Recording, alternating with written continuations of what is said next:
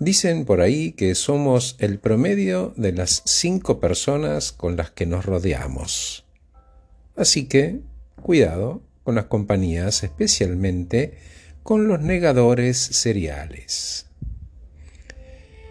Si quiero hacer cosas que pienso que no puedo hacer, mejor si me junto con personas que ya lo están haciendo, que conocen y escucho y aprendo.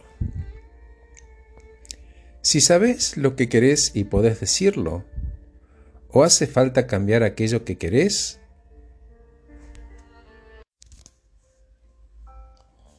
dicen que somos el promedio de las cinco personas con las que nos rodeamos. Así que cuidado con las compañías, especialmente los negadores seriales.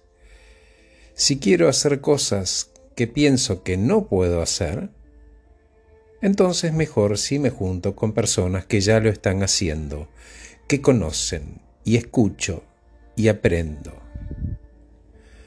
Si sabes lo que querés y podés decirlo, un buen comienzo es que tu entorno inspire posibilidad y compruebes con hechos que ellos sí pudieron y vos vas a poder también.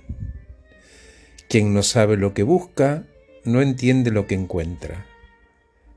Proba a enfocar el trabajo en vos, imagínate siendo intencional, agudo, al punto de no dejar piedras sin remover. Busca, está ahí, en ese sueño. Vas a descubrir cosas, seguro, y en esos descubrimientos se abren caminos y opciones y es en ese preciso instante que las cosas empiezan a cambiar. Entonces elegí. Podés colgarte de personas que dicen que no se puede hacer nada o de quienes contagian posibilidad. Es tu elección. Y para terminar, te regalo la única pregunta que importa y un consejo. La pregunta es, ¿qué querés?